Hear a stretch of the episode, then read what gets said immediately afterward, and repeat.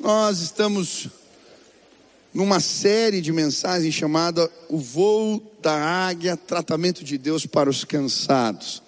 Na semana passada começamos essa série e eu falei de alguns recursos sobrenaturais que encontramos no relacionamento com Deus que nos ajudam a lidar com a canseira da alma. E eu falei de dois recursos em especial, o texto de Isaías 40 que estamos estudando ele vai apresentar esses recursos através de vozes, está dividido em vozes o texto. E a primeira voz é uma voz que fala ao coração, Deus trata os nossos sentimentos. A segunda voz é uma voz de comando, e nós estudamos a respeito disso. E hoje eu quero falar sobre a voz que exalta a grandeza de Deus. Se você trouxe a Bíblia, abra em Isaías 40, versículo 9. Se não trouxe, acompanha com a gente no telão. Nós vamos ler esse texto da palavra de Deus. Diz assim a palavra: Ó Sião, você que anuncia boas novas, suba um alto monte. Ó Jerusalém, você que anuncia boas novas, levante a sua voz fortemente. Levante-a, não tenha medo. Diga às cidades de Judá: Eis aí está o seu Deus. Estenda suas mãos, vamos fazer nossa declaração de fé. Repita assim comigo: Senhor Jesus, eu marquei um encontro contigo esta noite. Senhor Jesus, eu abro meu coração para receber tudo aquilo que o Senhor tem para a minha vida. Eu te dou liberdade para falar comigo agora em nome de Jesus. Amém. Amém. Eu queria começar essa mensagem, quero soltar um som aí, por favor. Pode liberar uns, isso, um som para nós.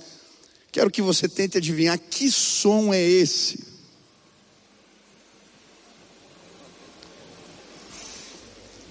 Vai mais uma vez, vou dar mais uma chance. Que som é esse?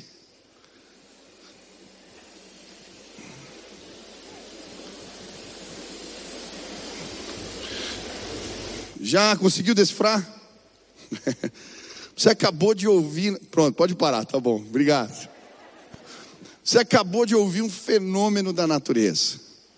Esse som que nós ouvimos é um som de um besouro voando.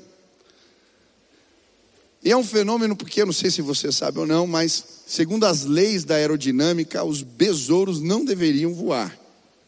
Eles têm asas pequenas demais, eles são pesados demais, eles têm uma carcaça pesada demais. Segundo as leis da física, os besouros não deveriam se sustentar no ar. Sabe, eu creio que alguém daqui a pouco vai achar uma resposta científica para o mistério do voo dos besouros. Mas enquanto isso não acontece, eu queria te desafiar quando ver um besouro voando, parar e glorificar a Deus porque não existe nada mais bonito do que ver improváveis voando. Hoje eu queria falar sobre isso. Besouros também podem voar. A Bíblia fala que nós podemos voar. Eu não sei você, mas talvez você chegou aqui cansado, sobrecarregado. Talvez desafios surgiram diante de você e parecem serem maiores do que as suas possibilidades. Muitas vezes nos deparamos com realidades que não sabemos como enfrentá-las. E foi nesse sentido, sentindo mais ou menos isso, que um dia eu estava fazendo minha devocional, cedo de manhã, e pedindo a Deus que falasse comigo, e eu comecei a ouvir essa palavra no meu interior: o voo da águia, o voo da águia. Eu quero te ensinar a voar, o voo da águia, o voo da águia. Então eu abri a Bíblia eu já conheci o texto, abri em Isaías 40. Nós lemos o versículo 9, mas do versículo 29 em diante, a Bíblia vai dizer assim: Ele faz forte o cansado e multiplica as forças do que não tem nenhum vigor.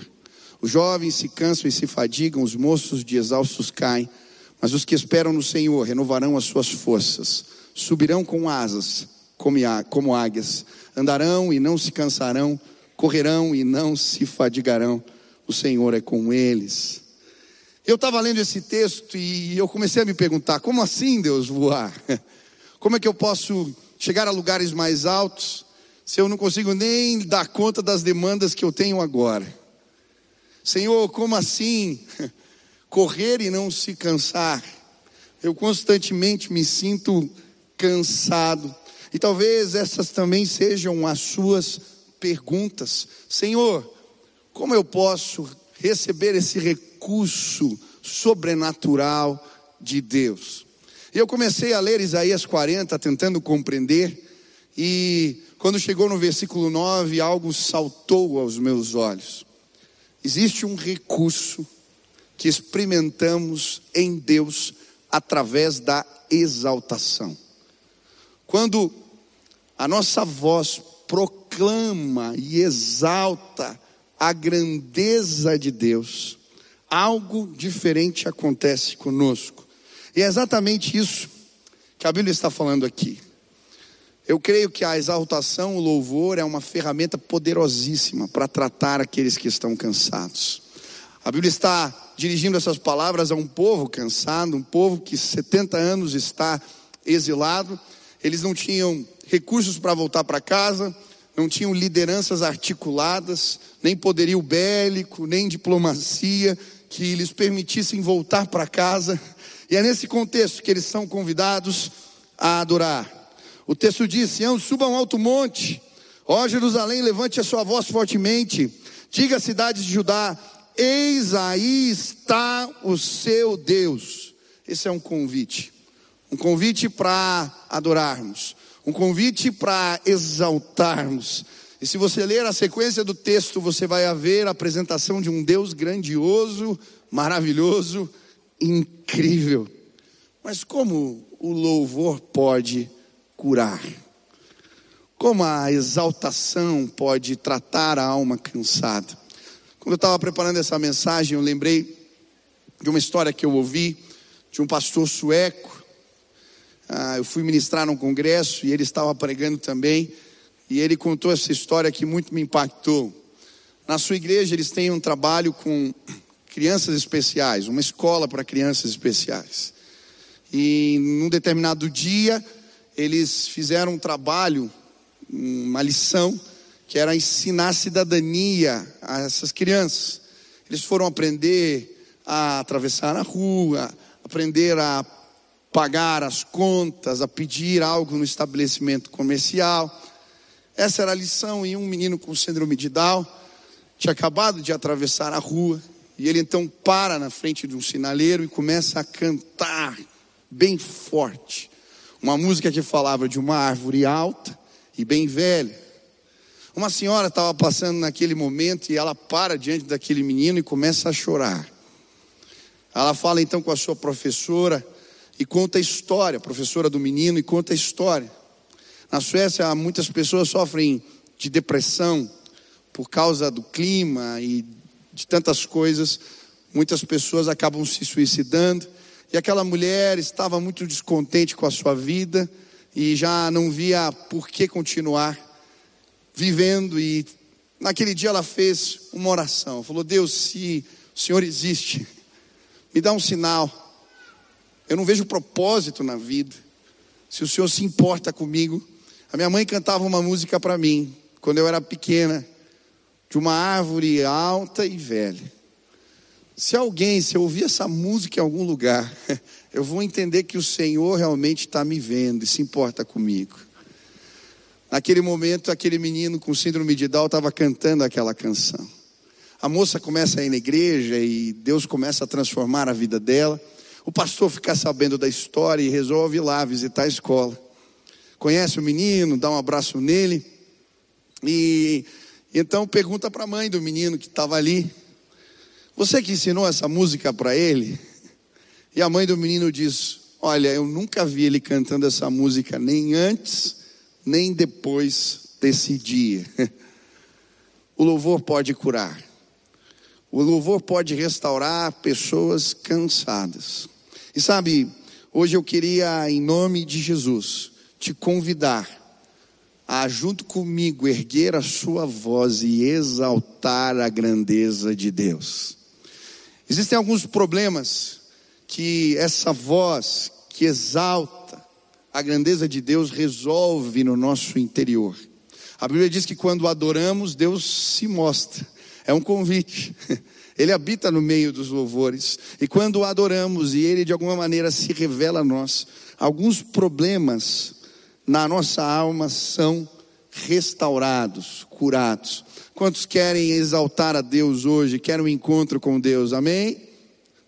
O primeiro problema, eu quero falar de dois problemas hoje, que resolvemos quando nos deparamos com a grandeza de Deus, é o problema das perspectivas erradas.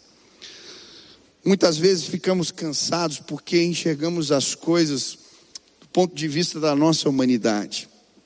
Mas quando a grandeza de Deus é revelada a nós e começamos a adorar ao Senhor, somos convidados a enxergar as coisas na perspectiva da fé. E daí tudo muda.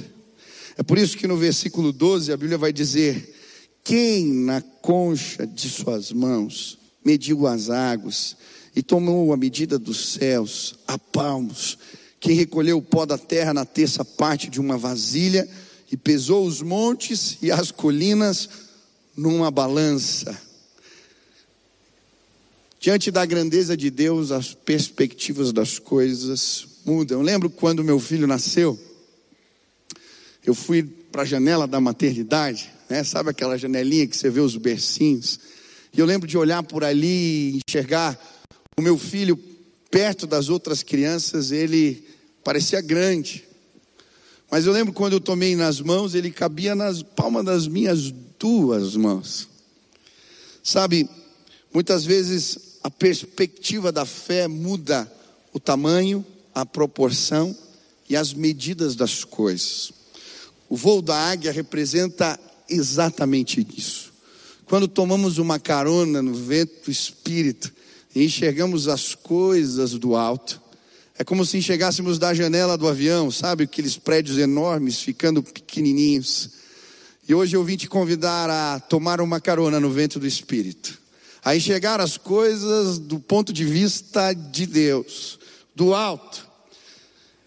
Jeremias 32, 27 vai dizer: Eis que eu sou o Senhor, o Deus de toda carne.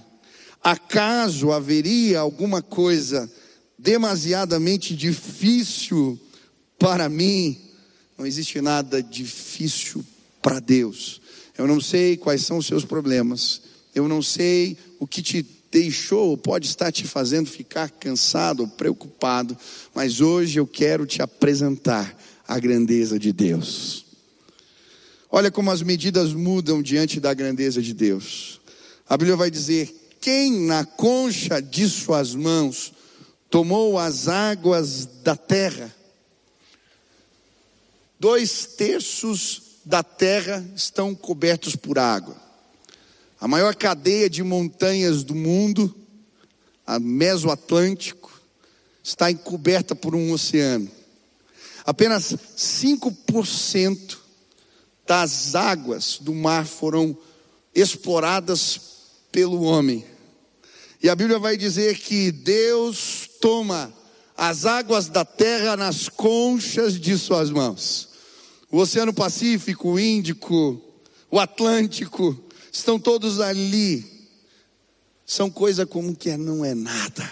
Deus é grande. Eu não sei o que te fez ficar preocupado ou cansado, mas hoje eu quero te apresentar a grandeza do nosso Deus. A Bíblia continua: Ele tomou a medida dos céus a palmos, o comprimento do universo observável é de 93 bilhões de anos-luz.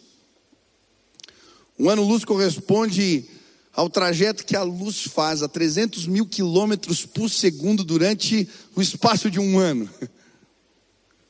Isso equivale mais ou menos a 9,5 trilhões de quilômetros. Mas a Bíblia vai dizer que Deus mediu os céus a palmos. Ele é grande. Eu não sei o que te faz sofrer, mas hoje eu vim te apresentar a grandeza do nosso Deus. Ele é tremendo, ele é poderoso. Eu lembro que quando eu era criança, nós tínhamos o costume de passar a virada do ano na igreja. E eu lembro que era tradição, à meia-noite, passar virada orando. Quem já fez isso? Deixa eu ver. Olha, várias pessoas. Eu confesso, quando eu era criança, eu queria ver os fogos. E aí era meia-noite e todo mundo ajoelhava para orar, e naquele dia eu dei uma escapada. Agora já confessei meu pecado, né? Saí na hora da oração do culto. E eu fui para fora que eu queria ver os fogos de artifício. Mas logo que acabaram os fogos, começou a juntar gente. E eu lembro de estar olhando para o céu, cheio de estrelas. Estava bonito. E um adulto, eu não lembro quem, falou para mim: sabia que muitas dessas estrelas que você está vendo não existem mais? Eu falei: como assim? Elas já morreram há muitos anos. O que você está vendo é só a luz que está caminhando ainda. Não deu tempo de chegar. Eu não entendi direito naquela época. Mas a verdade é que muitas vezes estamos olhando para estrelas mortas. Problemas que já não existem. Mas continuamos olhando para eles e de alguma maneira eles parecem estar sinalizando, incomodando, aparecendo para nós.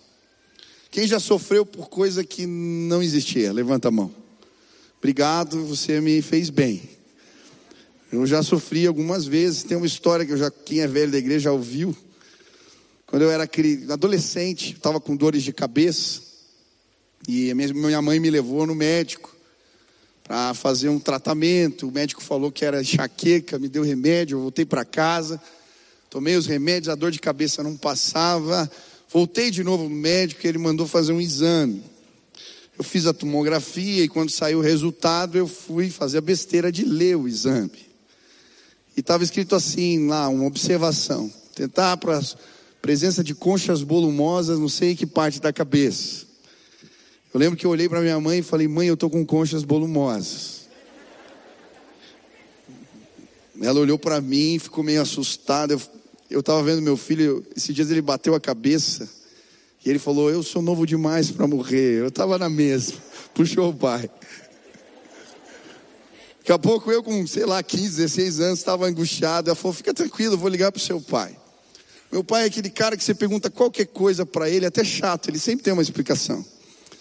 A minha mãe liga, fala: Paixão, o Michel está com conchas volumosas, você sabe o que é isso? Ele disse: Não tenho a mínima ideia. Eu falei: Pronto, é uma doença rara, eu vou morrer em poucos dias. Quando eu vi, eu estava chorando dentro do carro. Minha mãe liga para o médico, angustiada. O médico me atende, eu sento, fala, estou com conchas volumosas. Ele dá uma risada para mim e fala: Cara, isso é uma adenoide, é um problema de desvio de septo, não é nada demais. Você vai sobreviver. Quantas vezes nós sofremos com estrelas mortas, olhando para coisas que sequer existem mais. Eu não sei o que tem te feito sofrer, mas hoje eu queria te apresentar a grandeza do nosso Deus. E o texto continua dizendo: recolheu o pó da terra em uma vasilha. Quando eu estava lendo aqui a Bíblia, eu falei: quanto será? Quantos grãos de areia existem no mundo? Será que tem algum lugar que eu encontro isso? E aí eu encontrei lá uma pesquisa, um livro Spectrumus, diz que um grupo de pesquisadores da Universidade do Havaí fizeram esse questionamento. Eles calcularam tamanho médio de um grão de areia, puseram numa colher de chá, contaram os grãos e depois multiplicaram pela extensão das, das costas, das praias, dos desertos, e eles chegaram a um número aproximado de 7 quintilhões e 500 quatrilhões de grão de areia. Não sei para que isso serve, mas está aí. Deus toma a areia da terra no baldinho dele de brincar, num pote. É coisa que não é nada. Você está cansado? Ah, eu queria te convidar a exaltar, porque Deus vai se revelar hoje neste lugar. Ele continua: Ele pesou os montes e as colinas em balanças de precisão, O Himalaia é considerado o teto do mundo. Nessa cordilheira existem mais de 100 picos acima dos 7.200 metros de altitude. Estima-se que o peso do Everest, o maior dos montes, seja de 65 bilhões de toneladas. A Bíblia vai dizer que Deus toma as montanhas e os outeiros da terra em balanças de precisão. A balança de precisão é a balança que o ourives usa para medir o pó do ouro, para pesar o pó do ouro. As montanhas são coisas que não são nada para ele. Hoje eu vim te apresentar quão grande é o nosso Deus. Sabe, nós podemos pesar os problemas da vida nas balanças dos homens ou na balança de Deus. Talvez você esteja cansado, mas hoje eu queria te levar a um lugar. A um lugar onde Deus se revela, a um lugar onde Deus se mostra, quando adoramos as cargas, os nossos pesos. Ah, eles vão embora. É por isso que Jesus vai dizer: Vinde a mim, vós que estão cansados e oprimidos, eu vos aliviarei. Mas sabe, muitas vezes aumentamos as coisas. Quem já ouviu aquela expressão: quem conta um ponto, aumenta um ponto, tá certo? Falei certo? Falei errado? Como é que é então? Quem conta um ponto? Tá bom, vocês entenderam. Mas a verdade é que de tanto orar, olhar para determinadas situações, nós as aumentamos, as hiperdimensionamos. E muitas vezes nós fazemos isso com os nossos problemas. Você está enxergando de qual ponto de vista? Eu estava lendo um livro, achei interessante. Ele conta a história daquele filme Tubarão. E ele vai dizer que o Spielberg, eles tiveram um problema, eles criaram um tubarão gigante e tiveram um problema, ele não funcionava. E aí é interessante a solução que ele acha para o problema. A Bíblia vai dizer, é a Bíblia, o livro vai dizer assim: uma das razões para o sucesso do filme Tubarão foi que os produtores simplesmente não mostraram tubarão. Spielberg trabalhou com a imaginação, com a tendência humana de sempre imaginar o perigo maior do que ele é. O caríssimo tubarão mecânico que sua equipe criou não funcionava. A sua pele artificial se desfazia na água salgada. A solução foi privilegiar a insinuação, que era combinado com a inesquecível trilha sonora de John Williams, aquele tananana. O tubarão só aparece inteiro no final do filme, mas mesmo assim ele é aterrorizante. Muitas vezes a nossa imaginação, ou a nossa régua, a régua dos homens, faz a gente enxergar problemas, pesos, situações da forma equivocada. Hoje eu queria, em nome de Jesus, te convidar a enxergar as coisas na perspectiva do alto, a tomar as asas das águias e a ver as coisas na perspectiva de Deus. Eu nunca vou me esquecer a gente já estava no final do tratamento ali da minha mãe. E estava muito complicado, um tempo difícil. E eu já estava fazendo as lives de oração há muitos dias, todos os dias, seis horas da manhã. E eu lembro que naquele dia eu acordei muito cansado, mas muito pesado. Uma série de conflitos no meu interior. E eu lembro que Naquele momento eu cheguei, acordei um pouco antes, e eu cheguei no escritório onde eu faço ali normalmente as lives, e o computador estava tocando uma música, estava passando no YouTube uma canção, e era aquela canção. Quem já pisou no Santo dos Santos, em outro lugar, não sabe viver. Onde estiver, clama pela glória a glória de Deus. E aí ele começa a falar, clamar pela glória, glória, glória, glória. Eu fui ouvindo aquela canção e eu lembro que em determinado momento comecei a adorar a Deus e exaltar ao Senhor. Em determinado momento, aquela glória de Deus invadiu o escritório onde eu estava. E naquele momento eu me ajoelhei e comecei a chorar. E eu lembro que aquele peso que estava sobre a minha alma, à medida que a grandeza de Deus se manifestava ali, ele foi embora. E sabe, eu creio que hoje, esse Deus que mede os céus a palmos, esse Deus que toma as montanhas em balanças de precisão, esse Deus que toma o pó da terra em um pote, esse Deus que é tremendo e todo-poderoso, ele vai se revelar a nós enquanto o exaltamos. Enquanto o povo adorava, enquanto o povo exaltava, Aqueles que antes iam na beira do quebá chorar, agora subiam as montanhas para declarar: Ele é Deus Todo-Poderoso, Ele faz maravilhas, Ele pode todas as coisas, e à medida que eles falavam isso, uma realidade surgiu diante deles: Nós podemos voltar para casa. Quando adoramos a Deus, quando sim, declaramos quem Ele é, uma estrada abre diante de nós. Hoje você vai ver a glória do Senhor. Hoje uma régua nova pode ser estabelecida no seu interior. A vida fica mais leve. As coisas se tornam possíveis, porque para Deus nada é impossível. Eu creio a sua casa vai ser restaurada. Eu creio Deus vai te levantar hoje pelas mãos. A depressão vai embora. Deus vai curar a tua alma. Ele vai te fazer correr e não cansar. Ele é Deus. Ele pode todas as coisas. Quantos creem nisso? Amém. Aleluia. Quem está cansado? Final de ano, opa, deu um eu aí. Hoje Deus vai te renovar em nome de Jesus. Você crê nisso?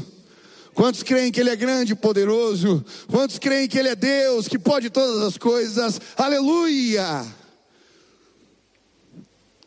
Mas a Bíblia também vai nos falar que Ele não resolve apenas o problema das perspectivas erradas.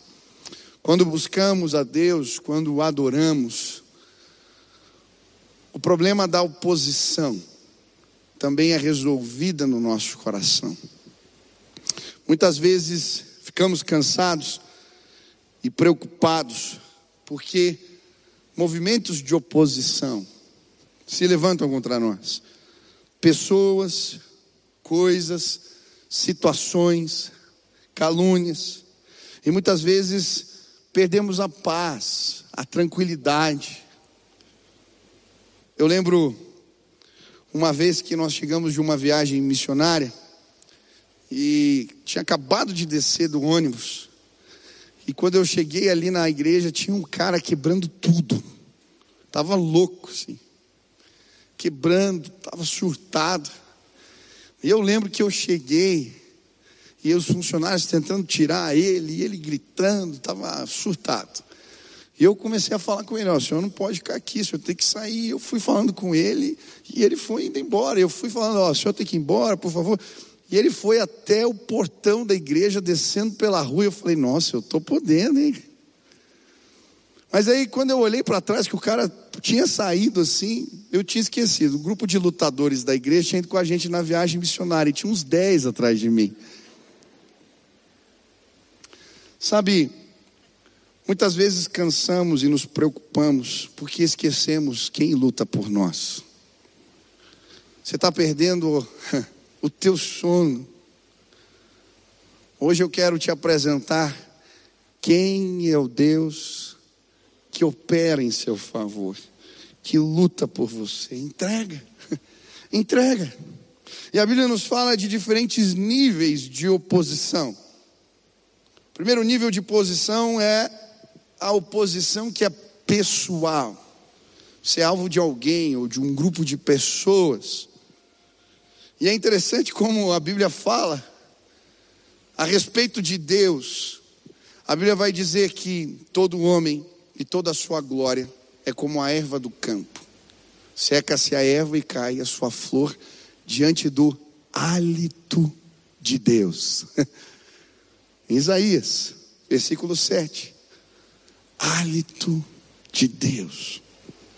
Em outras palavras, que a Bíblia está dizendo é que toda a glória do homem, todo e qualquer tipo de poder do homem, diante da majestade do Senhor, basta, não é nem um sopro, é um hálito, ele faz assim, ó, e elas se derretem. Sabe aquela florzinha, é dente de leão, a gente sopra, a glória dos homens diante de Deus é coisa que não é nada. Nabucodonosor, um dia sobe no terraço de um dos seus palácios e começa a, a admirar tudo que ele havia construído, a glória do seu império, a imponência das construções, aqueles prédios azuis. E ele então começa a se auto-exaltar: olha o que eu construí, olha a glória de tudo isso. E naquele instante, ele sente o efeito do hálito de Deus. A Bíblia diz que ele cai como um animal. Durante sete anos, seus cabelos crescem, suas unhas se tornam como garras de águia. Ele perde o juízo e fica pastando com os bichos durante sete anos. Até que um dia Deus resolve trazer o juízo daquele homem de novo. E ele acorda. Então ele escreve uma carta que está em Daniel capítulo 4, para todos os seus súditos, para todos os povos que eles haviam dominado, dizendo: existe um Deus que está sobre toda autoridade, um Deus que é todo poderoso, ele é um Deus de glória.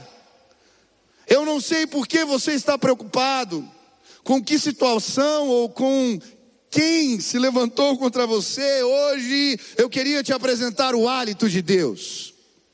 Ele faz a glória dos homens derreterem.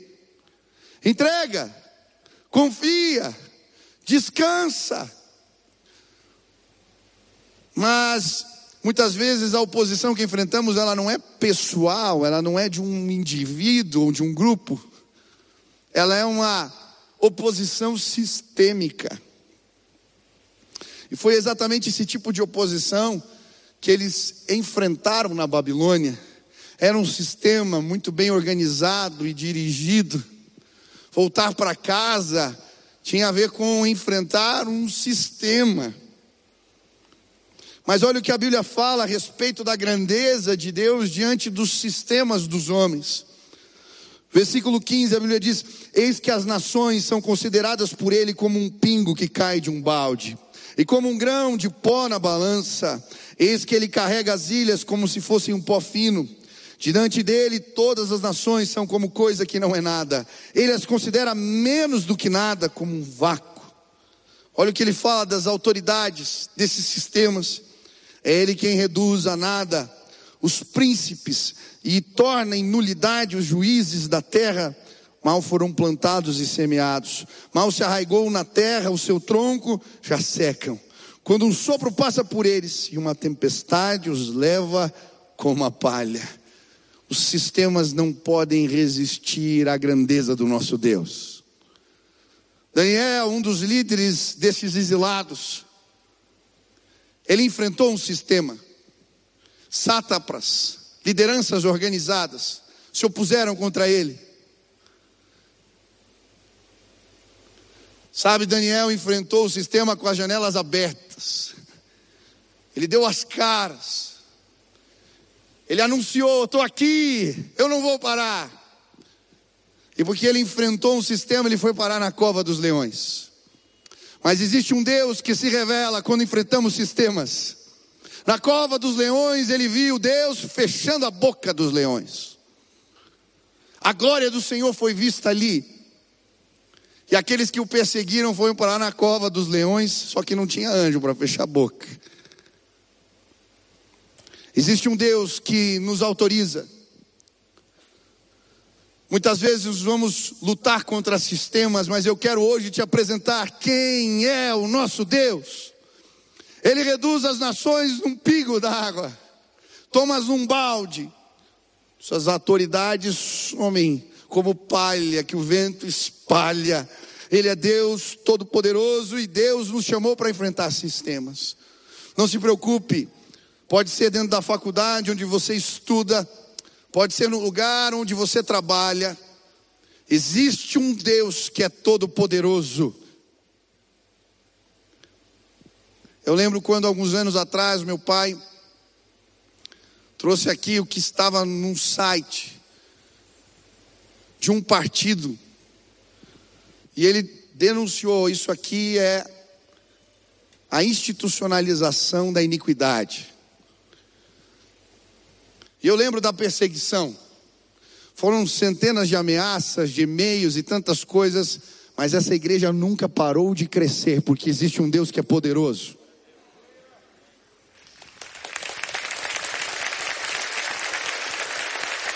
Nós vamos enfrentar o sistema que for, mas Deus vai fechar a boca dos leões de novo.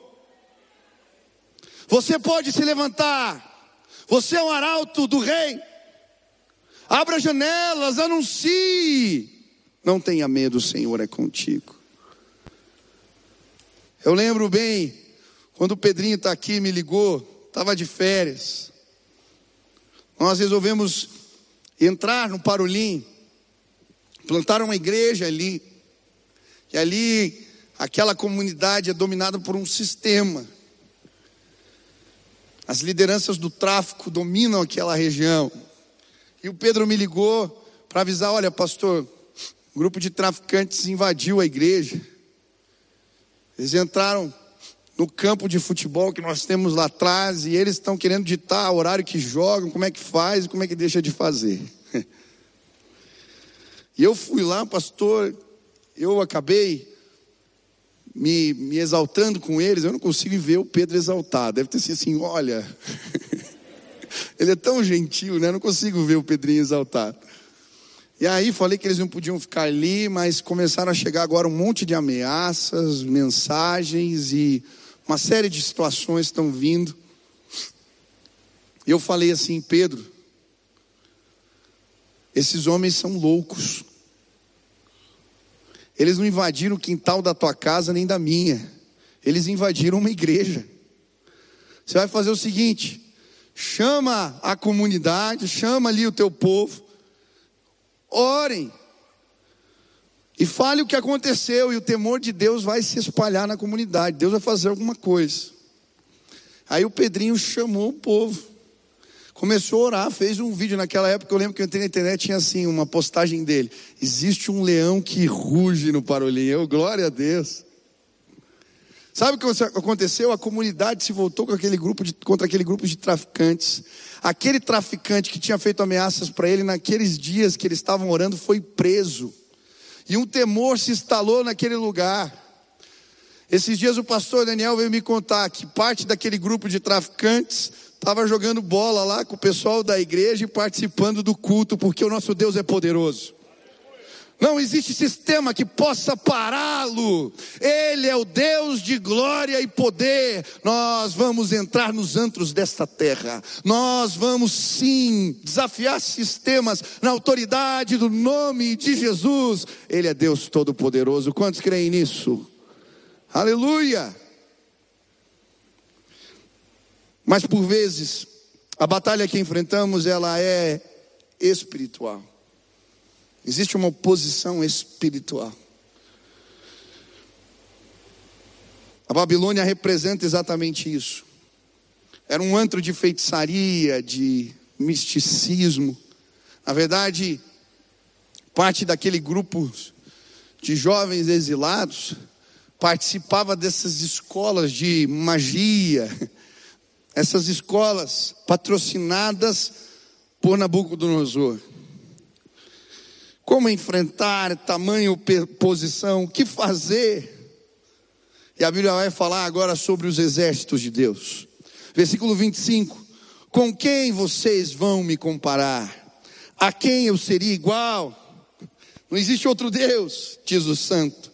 Levantem os olhos para o alto e vejam quem criou essas coisas aquele que faz sair o seu exército de estrelas, todas bem contadas, as quais ele chama pelo nome. Por ser ele grande em força e forte em poder, nenhuma só vem a faltar. Aleluia. Não importa a oposição espiritual, existe uma guerra acontecendo, invisível, que você não está vendo. Mas a Bíblia fala de um Deus, cujo exército são as estrelas que ele chama pelo nome.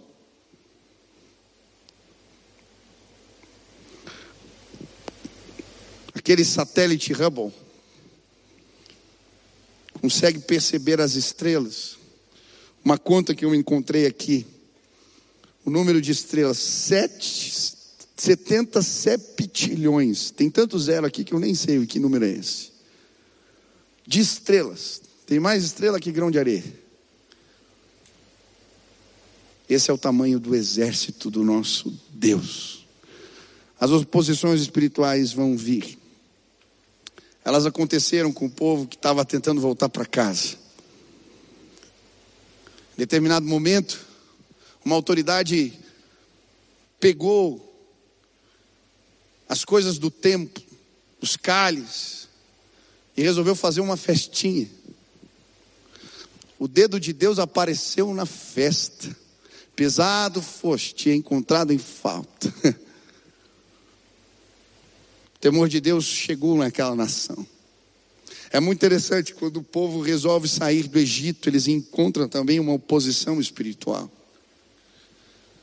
Cada praga ou milagre que Deus realizava no Egito, faraó chamava os feiticeiros do Egito para reproduzirem as mesmas coisas. Mas chega em determinado momento, eu creio que é quando as águas se transformam em sangue, que ele pede para que os magos façam o mesmo. E eles dizem para o faraó: Isso não tem como, é só o dedo de Deus. Não existe oposição espiritual. Não existe magia ou feitiço que possa parar os filhos de Deus. Porque ele tem um exército do tamanho das estrelas no céu. Ele é Deus todo-poderoso.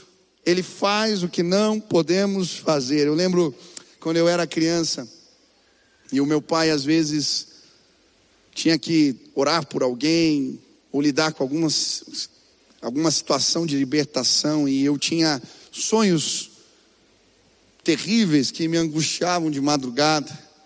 Eu acordava e saía para falar com meu pai algumas vezes. Eu lembro que ele me ensinou um versículo, Romanos 8, 31. Se Deus é por nós, quem será contra nós? Se Deus é por nós, quem será contra nós? E ele me disse, filho, a próxima vez que isso acontecer, quando você tiver esses sonhos e algo estiver te incomodando, lembra, Deus é por você. Ore e você vai dormir em paz.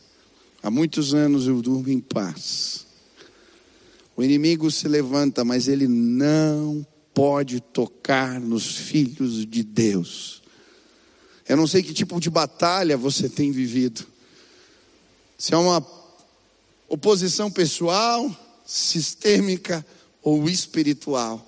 Mas hoje eu queria te apresentar a grandeza do nosso Deus. Ele é todo poderoso. Ele é todo poderoso. Ele é Deus maravilhoso. Um pastor amigo meu compartilhou que eles foram fazer uma cruzada evangelística no Rio de Janeiro e organizaram tudo na praia para aquele evento, que era perto de um morro, e um grupo de traficantes veio e roubou todo o equipamento. Eles tinham um ministério de intercessão muito forte. E uma senhora, quando viu isso acontecendo, disse: Chama lá, chama lá o rapaz, chama alguém. E veio alguém e disse: Olha, ela disse: Deus está me incomodando, vocês estão roubando coisas que foram consagradas, vai acontecer um culto aqui, isso é uma loucura. Se vocês não trouxerem as coisas de volta até determinada hora, as pessoas que fizeram isso, Deus está me dizendo, rapaz, um rapaz vai morrer. E eles não deram bola para a mulher, tiraram o sarro dela e foram embora. E esse pastor me contando, no outro dia volta tudo grupo de traficantes, com os equipamentos todos, e colocam lá, ela diz que aconteceu. O rapaz que promoveu aqui o roubo ontem levou um tiro e morreu na hora que a senhora falou. Vocês querem que a gente faça a guarda do evento? Ela disse: não precisa.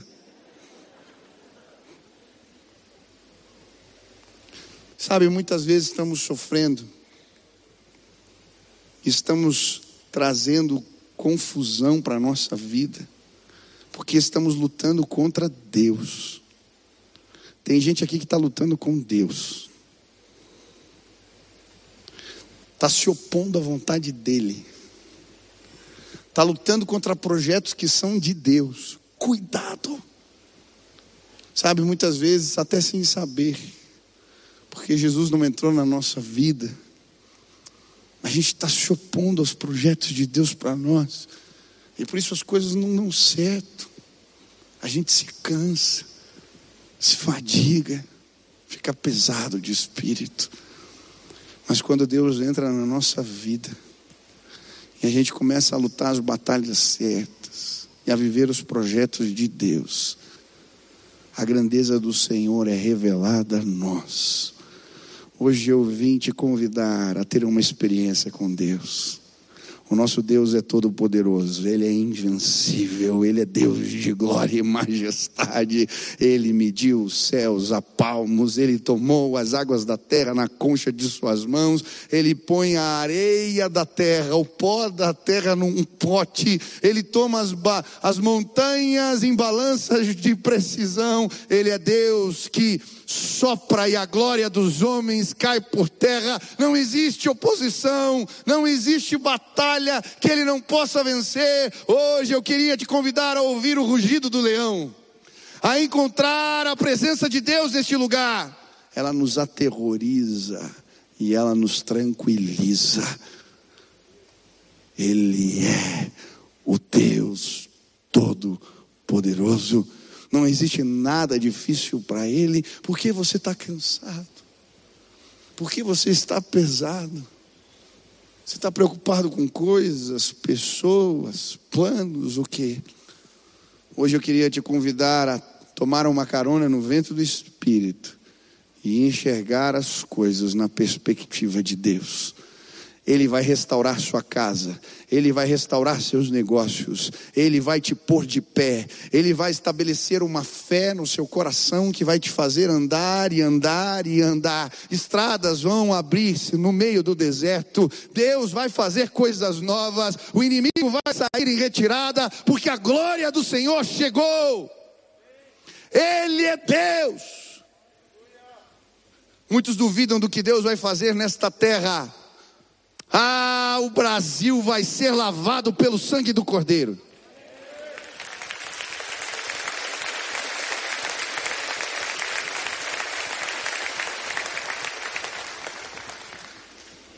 Mas pastor, qual que é? Quem vai ser? Não me interessa. A igreja precisa se levantar nesses dias.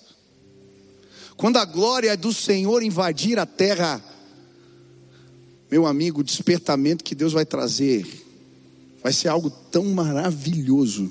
Eu creio. Eu já preguei tantas vezes. Eu creio, uma grande colheita vai acontecer nos próximos dias, uma grande colheita. Uma grande colheita. Você quantos creem nisso? As músicas que nós vamos cantar nessa casa vão se espalhar pelo Brasil. Quantos creem nisso? Deus está chamando os filhos de volta para casa nós veremos coisas incríveis e sobrenaturais acontecendo. Eu hoje, simplesmente de falar a respeito da grandeza de Deus, o meu coração está sendo tomado por fé e o seu. Você acha que o problema da tua casa é difícil para Deus? Você acha que o teu negócio não tem jeito para Deus? Você está cansado porque hoje eu queria te convidar a entregar os teus problemas nas mãos dele, a experimentar a glória dele chegando, invadindo a sua vida hoje, se Deus pisar nesse lugar, se ouvirmos os passos dele, se a grandeza dele se manifestar aqui, nós seremos como povo. Depois da visitação, quando subiram os montes, Deus fez os seus milagres. E aí vem o Salmo 126. Ah, quando o Senhor restaurou a nossa sorte, ficamos como quem sonha. A nossa boca se encheu de riso e a nossa língua de júbilo. Então, entre as nações se diziam: grandes coisas tem feito o Senhor por eles. Com efeito, nós dizemos: grandes coisas tem feito o Senhor por nós. Restaura, Senhor, a nossa sorte, como as torrentes do Negueb. Os que com lágrimas semeiam, com júbilo ceifarão. Quem sai andando e chorando enquanto recolhe os seus feixes, voltará com júbilo, dizendo: Grande é o nosso Deus. Nós choramos, choramos muito mas as pessoas vão dizer o que Deus fez naquela terra, o que, que Deus fez no meio daquele povo, grandes coisas, grandes coisas. Talvez você chegou aqui quebrado, a tua casa é lugar de confusões. As pessoas vão dizer: o que, que aconteceu naquela casa? O que, que aconteceu naquele lugar? O que aconteceu com aquele homem, com aquela mulher? Existe um Deus que toma as pessoas do monturo, do lixão, e o coloca, as coloca sentados entre os príncipes da terra. Existe um Deus que faz a mulher infértil se tornar mãe de muitos filhos. Existe um Deus que é Deus de poder, e hoje Ele vai visitar esta casa, Ele vai visitar a sua vida. Você será tocado pela glória de Deus. Enquanto nós anunciamos a grandeza dEle, Ele virá. Hoje eu queria te convidar a adorar, a exaltar, a engrandecer, a bendizer o nome dEle. Ah, oxalá o Senhor nos visite hoje aqui. Ah, que Ele venha, que Ele venha que Ele venha. Se você quer adorar e exaltar a grandeza de Deus, e vendo as coisas se tornarem pequenos, se você quer hoje engrandecer, erguer a sua voz junto comigo e dizer: Ele é grande, Ele é Deus, eu confio nele. Ah, você vai ver peso saindo dos seus lombos, você vai ver a paz entrando no seu coração. Se hoje você deseja clamar por Ele, onde você está? Fique de pé agora e comece a engrandecê-lo, a exaltá-lo, a bendizê-lo. Ele é Deus, Ele é Deus, e nele não há trevas alguma. Ele é Deus, Ele é Deus. Louvado seja o nome do nosso Deus. Besouros podem voar. O Brasil pode se tornar uma grande nação imponente. Você pode ser restaurado. Eu creio no Deus dos impossíveis, aleluia. Aonde você está agora, levante suas mãos e comece a bendizer o nome dEle, a entronizá-lo, a engrandecê-lo. Eu creio que enquanto fazemos isso, Ele vai nos visitar. A música vai tocar e eu quero que você abra sua boca agora.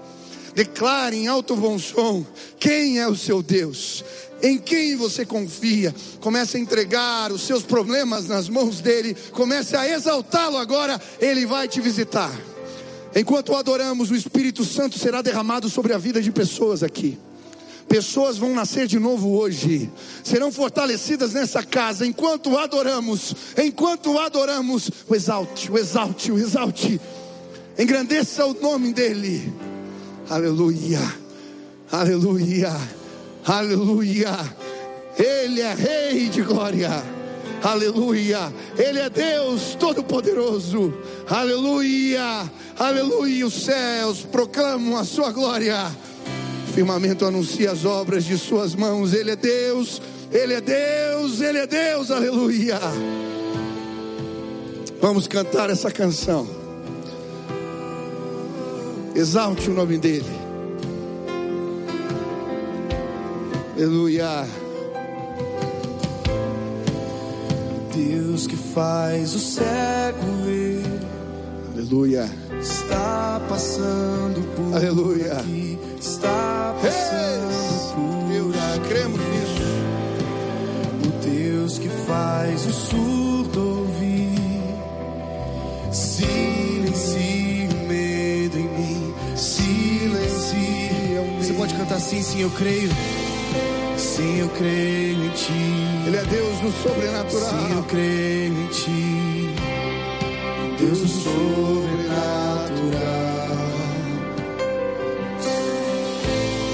Sim, eu creio em ti. Sim, eu creio em ti. Deus do sobrenatural. O Deus, o Deus do impossível vem transformar meu coração, hoje. Transformar Você vai sair daqui mais leve. Aleluia. O Deus que a morte já venceu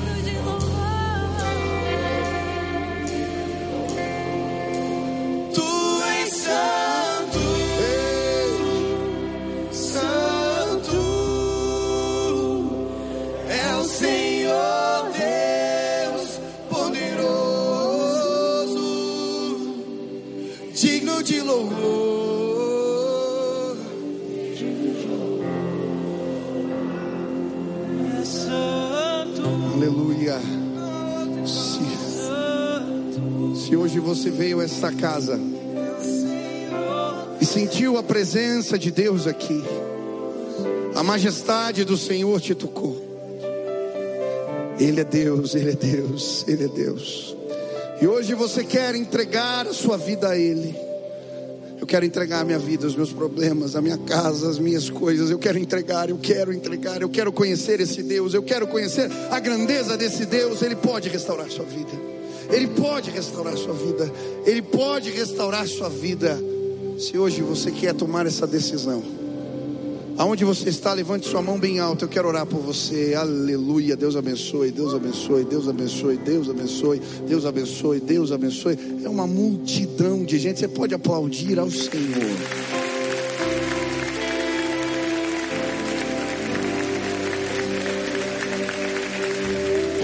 Erga suas duas mãos para o céu, você que tomou essa decisão hoje. Erga suas duas mãos, não tenha vergonha. Erga suas duas mãos assim, para o céu. Ele vai entrar na sua vida hoje. E toda cegueira do inimigo vai cair por terra. Repita assim comigo: Senhor Jesus, eu quero a tua presença na minha vida. Eu quero andar por fé e não por vista. Eu quero a presença do Espírito de Deus em mim. Eu entrego a minha vida nas tuas mãos. Em nome de Jesus. Pai, sela agora esta aliança, este compromisso com o selo do teu Espírito, que eles não sejam mais os mesmos. Que a presença de Deus tome conta agora, em nome de Jesus, que eles sejam cheios do Espírito Santo, cheios do Espírito Santo. Que a alegria da salvação brote no coração, que a libertação venha, que os olhos sejam abertos, que a paz e a alegria de Deus. Faz assim, Pai, em nome de Jesus. Amém. Você pode aplaudir ao Senhor. Pedro, vem aqui. Nós vamos celebrar a ceia.